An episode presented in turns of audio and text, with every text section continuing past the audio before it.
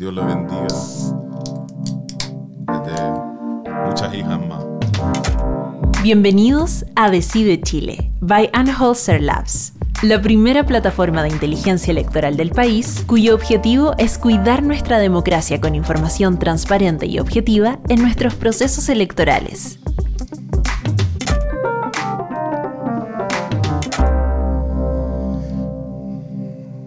Y llegó el día, El gran día. el gran día.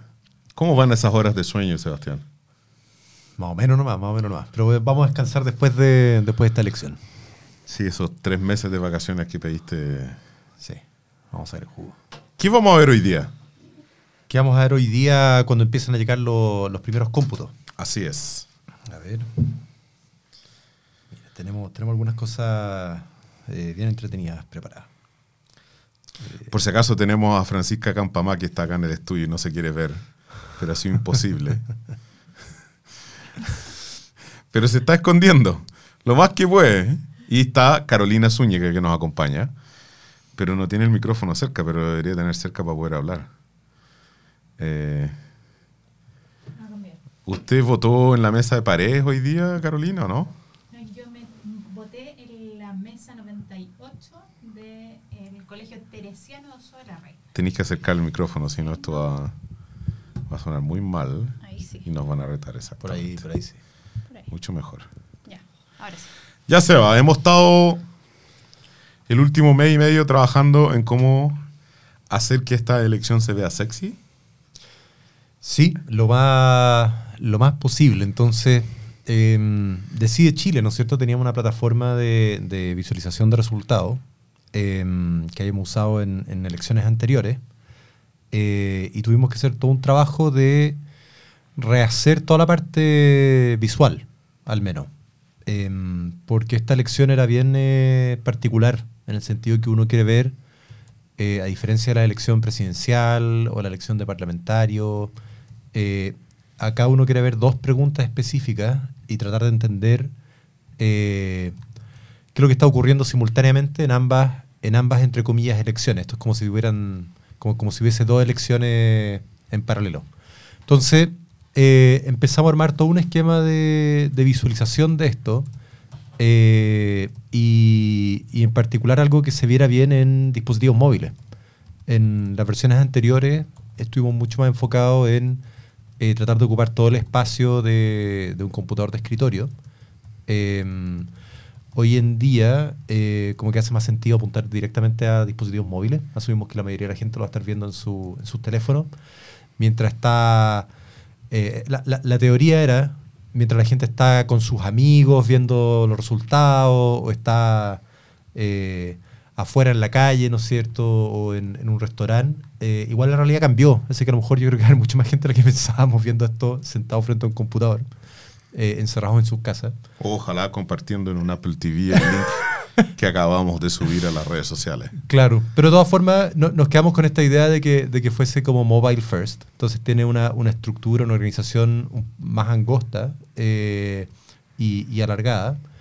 Eh, hay hartas cosas eh, ambiciosas que queríamos lograr y que yo creo que van a quedar para la- las próximas elecciones que, que vienen para adelante. Pero ahora para el plebiscito, bueno, aquí yo estoy mostrando el sitio que tenemos arriba, esperando que lleguen los primeros cómputos. Así que es un poco fome, porque sale cero en todo. Eh, pero básicamente vamos a poder ver el resultado combinado y vamos a poder ver eh, qué es lo que ocurre con cada una de las preguntas por separado. ¿ya? Como no tenemos cómputo, en realidad no se distingue mucho aquí eh, qué ocurre. Pero eh, en cada uno de estos, como decía, resultados combinados, cada una de las preguntas por separada, un foco importante en no solo mostrar eh, cuál opción ganó en cada pregunta, sino un foco bien importante en lo que es la participación y en entender eh, de dónde vienen los votos que aportan el resultado. A, mí me da la impresión, hablando de eso, o sea, que hay algo, hay algo que está ocurriendo con la participación. Yo veo harta, harto como... Harta, harta como motivación respecto a la participación. Em, yo, yo me siento raro al respecto, porque es la casuística. Es, es- es difícil interpretar. Yo creo que, yo creo que todo, por un lado, es como una, una elección bien importante, ¿no es cierto? eh, uno pensaría que, que- que va a convocar a harta gente. Está, está marcado por una, una coyuntura y una historia de todo lo que ocurrió el- en, en octubre del año pasado, ¿no es cierto? Que es como un poco lo que gatilla todo este, todo este proceso. Entonces uno pensaría de que, de que hay un, un alto nivel de interés y un alto nivel de, de- de- no sé si entusiasmo, yo creo que quizá hay gente no, no muy entusiasmada, siempre hay gente crítica de todo lo que ocurre. Pero, pero debería haber como, como un, alto nivel de trascendencia, ¿no es cierto? Eh, uno, yo, creo que todos cuando fuimos hoy día a, a votar, yo escuché de varias personas al menos que se había harta gente en la calle. A mí me tocó hacer una cola de cinco cuadras para entrar al local. Eh, pero es difícil, es difícil eh, entender si eso es porque había mucha gente votando o solo por las medidas de, de controlar el, el aforo de los recintos. Entonces, sí, yo creo que va a ser bien interesante ver los datos y ver qué dicen los datos. Porque está difícil entenderlo desde, desde la guata. Ah, eh, absolutamente. Hay, eh, hay, hay una de las cosas que, que me ha estado llegando permanentemente y que yo creo que eh, que es absolutamente el contexto del estamos entendiendo durante todo el día desde temprano en la mañana cómo se vienen los votos del extranjero y me da la impresión de que no es predictor de mucho a esta altura. O sea, uno tendría que ver hartas elecciones en el extranjero por, yo creo que distintos motivos para poder tratar de entender efectivamente de qué estamos hablando, ¿no? Claro, claro. Aquí, aquí se está conectando Cristóbal. Cristóbal, Cristóbal aquí, eh, ¿Cómo están? bien, bien, nuestro director de Data Science. Está ahí contra luz, Cristóbal, no se te ve bien. Sobre todo que andáis tan Sí, formal, una cosa bastante inusual para el director de Data Science.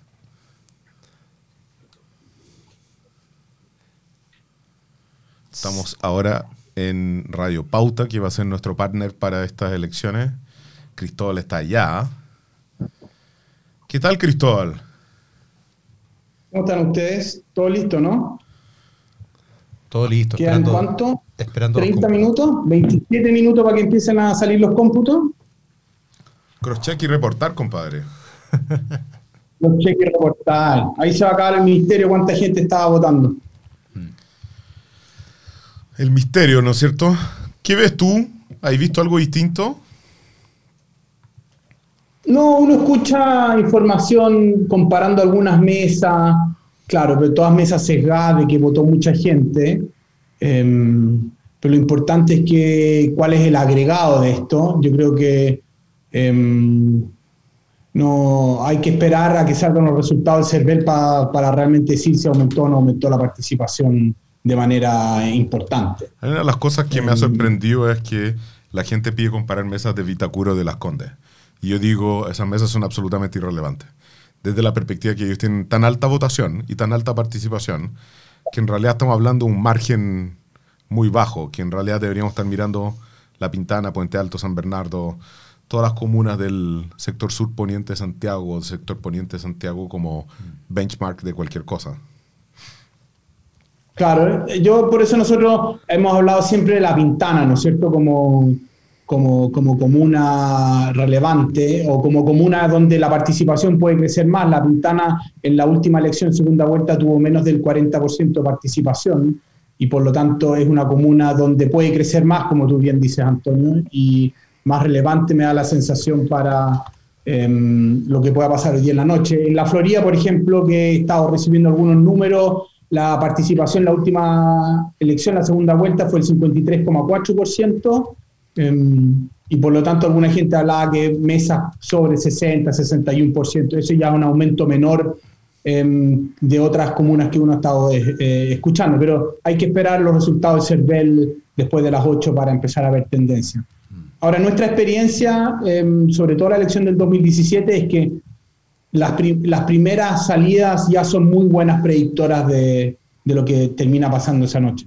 ¿No es cierto, Antonio? Así es. Eh, ¿Te acuerdas, eso sí, que en las elecciones de senatoriales, las últimas, al final Manuel José Osandón y Carlos Montes terminaron ganando muy tarde en la noche? Eh, Sí. Sobre todo porque las mesas de Puente Alto y la Florida terminaron contando tarde. ¿Cómo vamos a poder graficar todas estas cosas, eh, eh, Sebastián? O sea, yo veo participación, un resultado combinado, Claro. y yo veo las preguntas. Sí. Hay, hay un gráfico aquí, bueno, que no, que no se muestra mientras tengamos cero resultados, pero que eh, es en el fondo cuánto hay de apruebo, rechazo y, eh, mixta y, y, ¿cómo se llama? Eh, constituyente. Eh, y esos van a empezar a aparecer. En, en- en este sitio lo que, lo, que, lo que nos hemos enfocado, y la mayoría de los gráficos están orientados en esa, en esa dirección, es tratar de mostrar la cantidad de votos, la cantidad de personas. Entonces van a ir apareciendo distintas pelotitas eh, que van a representar, en la medida que van aumentando lo- los cómputos, van a ir representando 50, 100 personas. Después, a medida que vamos acumulando más votos, 1000, 5000, se va a ir adaptando a, a- al tamaño de la, de la votación. eh, y nos va a permitir ver visualmente la, la cantidad de votos y las proporciones entre las distintas opciones. Eh, en, el, en el selector que aparece ahí, tú puedes ver todo Chile extranjero. Supongo que tú vas a ver el extranjero. El extranjero no está dividido por países, ¿no es cierto? Sí, tenemos, tenemos la división, se me perdió el mouse aquí, pero tenemos la división por países. En el fondo, eh, cuando yo vengo para acá, el extranjero, que, y esto tiene que ver con, con cómo el CERVEL organiza lo- los distintos eh, territorios eh, electorales. Entonces tenemos aquí todas las regiones del país y al final está la categoría del extranjero. Voy, voy a chuntarlo aquí. Eh, que aquí sale el desglose, bueno, aquí un, un tema de 59 rotulado. mil votos. Claro, y sale el desglose Por eh, país. país, país, país por país. Y también, como mencionas tú desde acá arriba, eh, uno puede, bueno, aquí ir buscando y seleccionando regiones y comunas, eh, o también eh, Tipearla. tipeando, ¿no es cierto? Y por ejemplo, aquí nosotros estamos en Ñuñoa. Y podemos estar aquí esperando a que empiecen a llegar los, los cómputos de Ñuñoa. Perfecto. ¿Cuál era la, la opinión que sentiste en el, en el conversatorio en que estuviste en la tercera, Cristóbal? Yo, la, la discusión era sobre dónde, qué cosas mirar, cuáles eran las variables relevantes. eh, ¿Y calza, eso con, otro- ¿Y calza eso con lo que hemos conversado nosotros o no? Sí, em, está el tema de la participación. Nosotros hemos hablado de la participación, escribimos una columna la semana pasada donde poníamos el ojo en comunas como La Pintana. em, y, y por lo tanto es muy relevante que pasen esas comunas em, hacia adelante. Y después había toda una discusión sobre cuánto el apruebo con la diferencia, la diferencia con el rechazo. Yo, nosotros hemos sostenido de que aquí lo relevante no es solamente el número de la participación, sino también dónde crece. No es lo mismo que crezca en La Pintana para efectos de los procesos que vienen después que crezca en Vitacura. Y, la, y, las, y el segundo tema es eh, la diferencia, la prueba de rechazo nuevamente también, a- además del número total, importa la composición. Si esto es más de Bio Bio, más de la región metropolitana, en cómo se correlaciona esto con los votos de Sebastián Piñera la segunda vuelta. Hay un montón de elementos que se van a que, que hay que fijarse que nosotros vamos a estar graficando después en, en Decide Chile em, de manera a, a medida que vayan saliendo los resultados. Cristóbal, ¿queréis mostrar un poco el tipo de gráficos que tú vas a estar presentando en el momento de la, de la, del análisis que vayas a ver con pauta? ¿O son secretos? Sí, denme un segundo. Ya, entonces obviamente estos son todos resultados em, falsos porque no tenemos resultados reales todavía. Entonces son todos Oh, inventados. Fake news. No han hablado news, de eso en algún momento.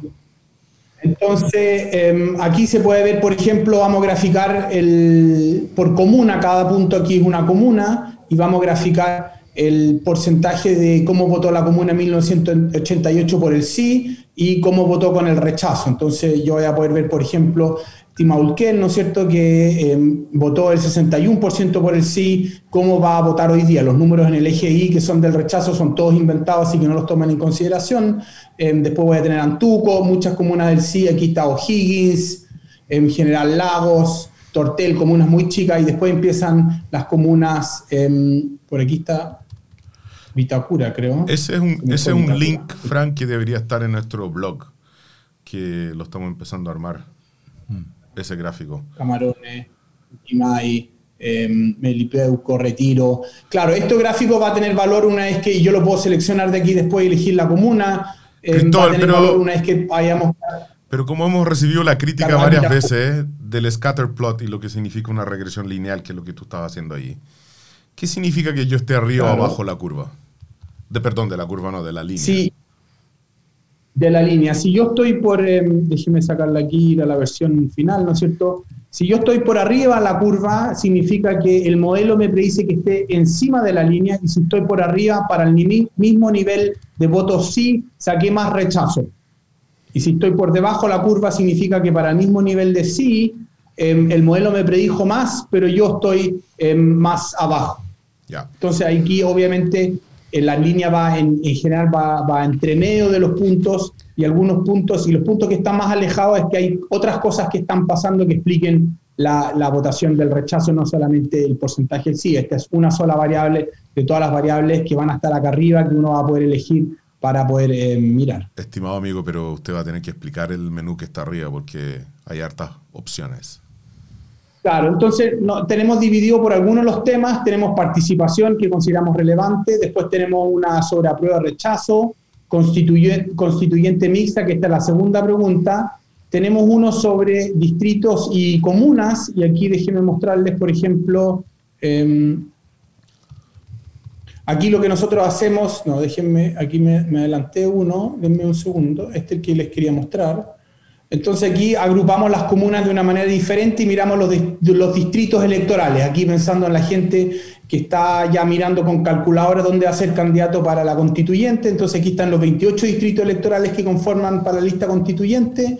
¿No es cierto? El distrito 11, por ejemplo, es Vitacura, Las Condes y Lo Barnechea, ¿no es cierto? Más otras comunas y van a ver los tres resultados importantes, que son la, eh, la prueba, la constituyente y la participación.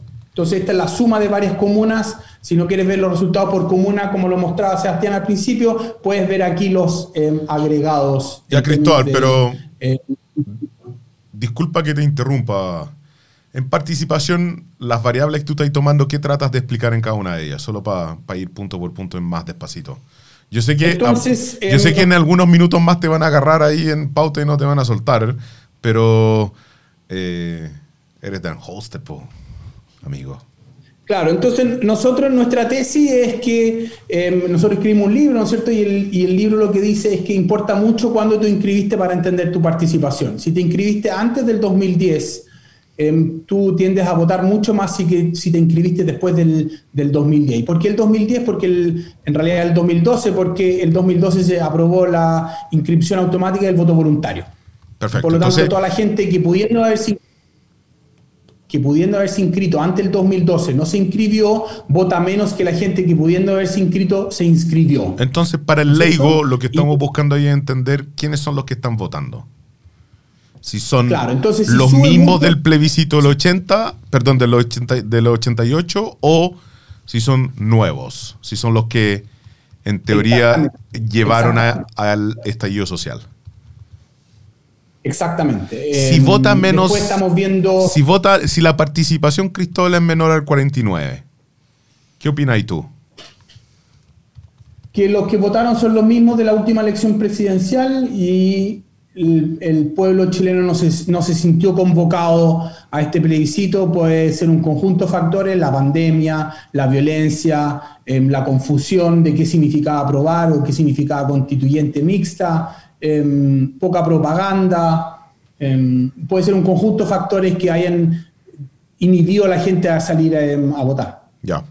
Y algunos de ellos los vamos a, a- a tratar de analizar aquí. Cuando miramos la crisis económica, vamos a ver si en comunas donde hubo más retiro el 10%, em, votó más gente que en comunas donde hubo menos retiro el 10%. Y el retiro del 10% es como un indicador de la crisis em, de- económica producto de la pandemia.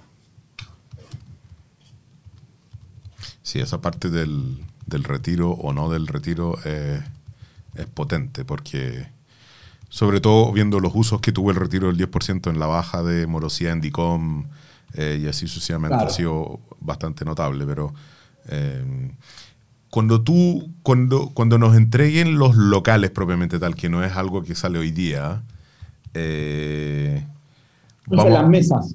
Las mesas, perdón. Cuando veamos las mesas, porque efectivamente, ¿cuánto, ¿cuántas mesas adicionales creó el CERVEL para esta elección, Cristóbal? No, las mesas son como mil más que la vez pasada, son 44 mil. Lo, que aumentó, lo que aumentó fuertemente fueron los locales.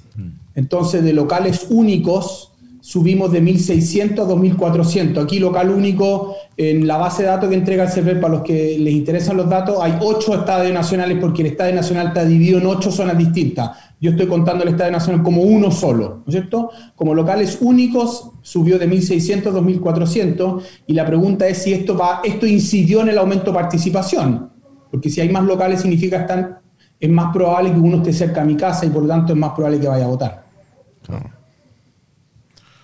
Tan bueno esto. Pero claro, cuando tengamos los resultados por mesa, vamos a poder saber si votaron más los de entre 30 y 35 que entre los de 40 y 45, cosa que no podemos saber hoy día en la noche. Y tú también vas a poder ver el estado de la votación en función de en qué estado de, de la pandemia se encuentra la comuna. Claro. Eh, ahora, nosotros en eso, y eso es algo que también yo eh, hablé en, en, en, pauta, nosotros hoy día sí vamos a poder ver algo sobre el efecto de la pandemia con respecto al nivel de hacinamiento. El nivel de hacinamiento está positivamente correlacionado con contagio, y ahí viene la famosa frase del exministro Mañalich, ¿no es que decía, yo no sabía que tanta gente vivía hacinada en Chile, pero también está correlacionado negativamente con la participación. Eh, nosotros hemos, vamos a mostrar un gráfico de la elección del 2017 donde se correlaciona negativamente el hacinamiento, es decir, en comunas donde vive más gente hacinada vota menos eh, que en comunas donde vive menos, menos gente. Entonces, para ver el efecto de la pandemia vamos a tener que fijarnos también en el nivel de hacinamiento, porque si no le vamos a atribuir cosas a la pandemia que son en realidad del hacinamiento. Eh, no sé cómo han estado los WhatsApp de ustedes, pero el mío ha estado inundado con amigos mostrándome votaciones del extranjero, unas votaciones increíbles, eh, básicamente eh, de los 53 mil votantes que tenemos en el extranjero, así como unas tasas de participación más o menos increíbles. ¿Tú crees que las tasas de participación del extranjero tienen algo que ver con las chilenas? ¿Algo que ver con, la, con las de Chile continental propiamente tal? A, a mí me quedan muchas dudas, demasiadas como para como va a poder, eh, de partida como el nivel educacional y, y, así sucesivamente. Yo no sé si se correlaciona. Yo creo que la, la, única forma de poder comparar este tipo de votaciones y lo que uno está recibiendo ahora por cada uno de los países va a ser cuando hagamos el plebiscito de salida, si es que hay un plebiscito de salida, ¿no es cierto? Yo, yo creo que la pregunta que me hago yo, yo no creo que haya mucha correlación, pero la pregunta que uno se hace es si los lo, las fotos de mucha gente votando en el extranjero hace que alguna gente diga o se fije en eso para decir, ah, yo voy a ir a votar porque hay, hay, hay más gente votando. Yo no sé si eso tenga mucho efecto, quizás en Vitacura, pero no creo que en La Pintana o Alto Biobío o Padre Las Casas. Um, sí, porque además, bueno, hay que encontrar ahí las la redes de conexión también, ¿no es cierto? Eh. Claro. O sea, que, que, que, aparezca en Twitter no significa que, que llegue a Padre de las Casas o Capitán Pastenes. No, por eso a eso me refiero. Ese, porque ahí es donde las tasas de participación son más bajas y ahí es donde uno podría pensar que tuviera más efecto. Perfecto. ¿Qué más vamos a mostrar, Seba? Eh, no mucho más. Es lo que, lo que te mostraba ahí. Estamos ¿Cómo? viendo resultados. ¿Cómo no mucho más? ¿Qué sucede? No, eh, eh, Yo creí que tú me ibas a decir ahora la participación, sí, quiénes votaron, sí, sí. quiénes nos votaron, el Big Data electoral, algo... El Big Data electoral. Yo, son, eh, lo que pasa es que uno puede llegar a un, a un nivel mucho más, más, más, profundo y de, de cruces más interesantes eh, después, cuando uno, uno tiene acceso a la data por mesa.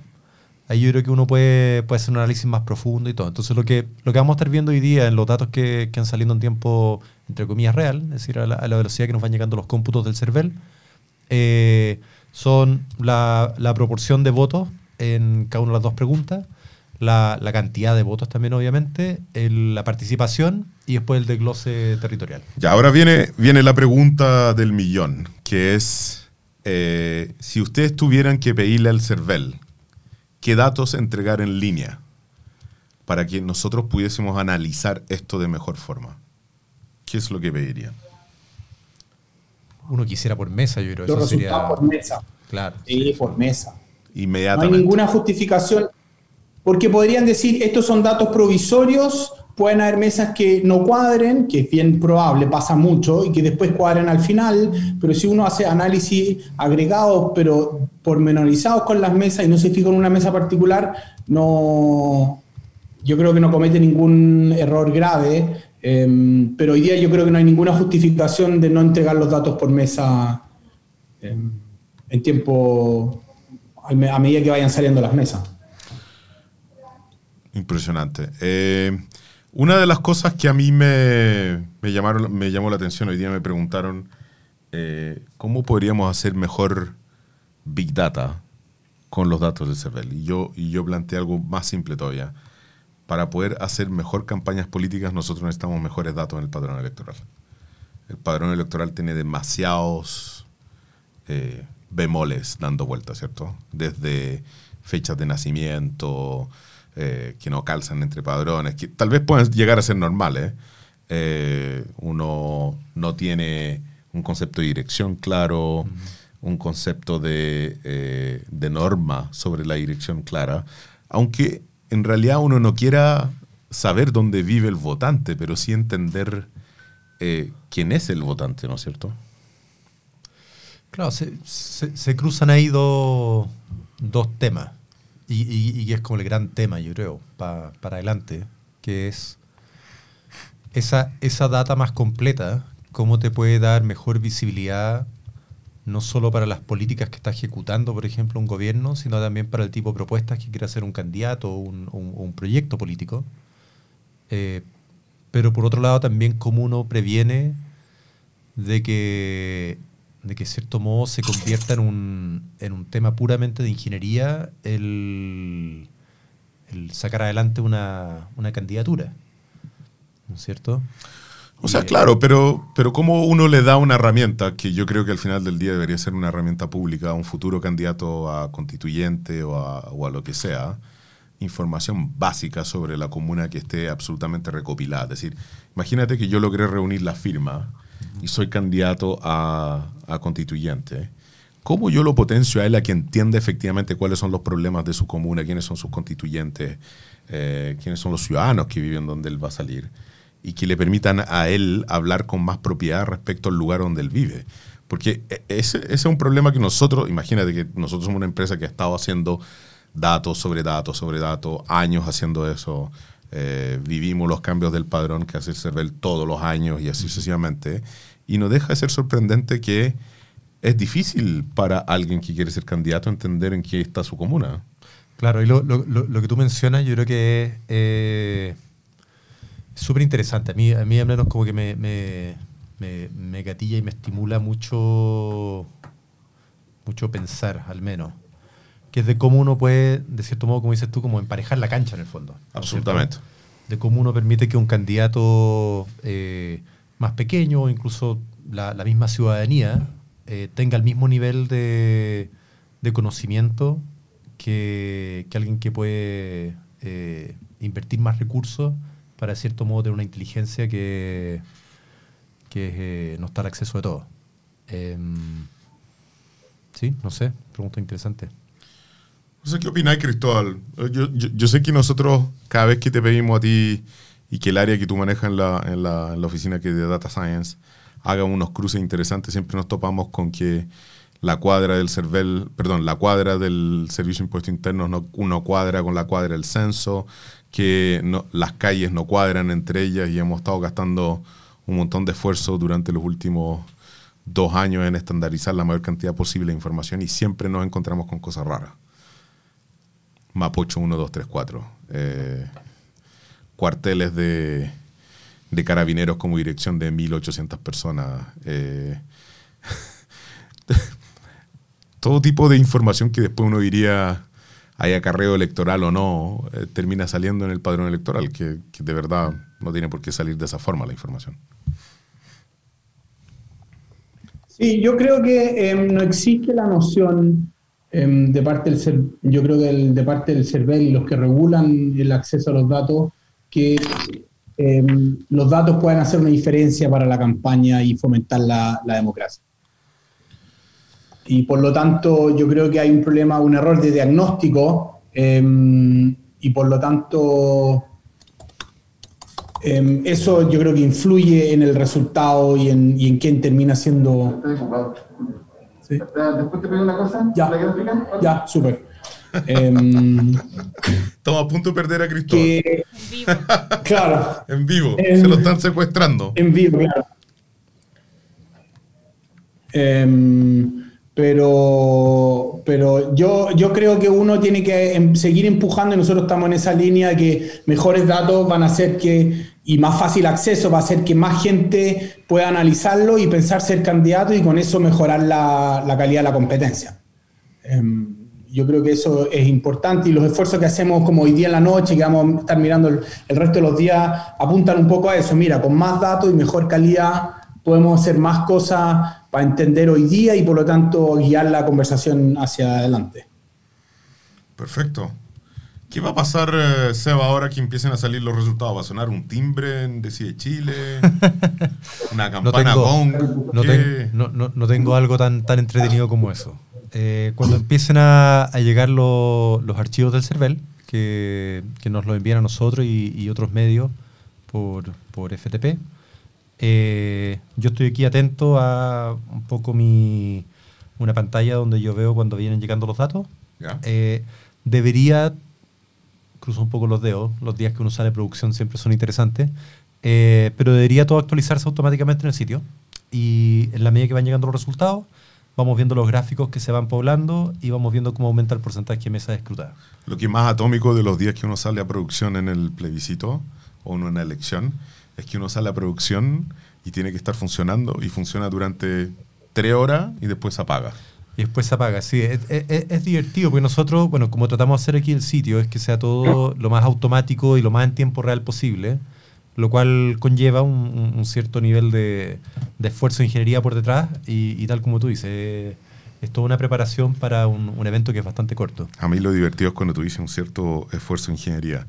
Acá tiene un- al lado mío un socio que yo no he visto durante las últimas tres semanas, que literalmente cuando me escribe, yo se me, me da como unos, unos pequeños, a Oye, ver, unos pequeños ataques cardíacos. Que te vaya bien, Cristóbal. Chao, Rómpela con Chao, todo, chao. compadre. Nos vemos. chao.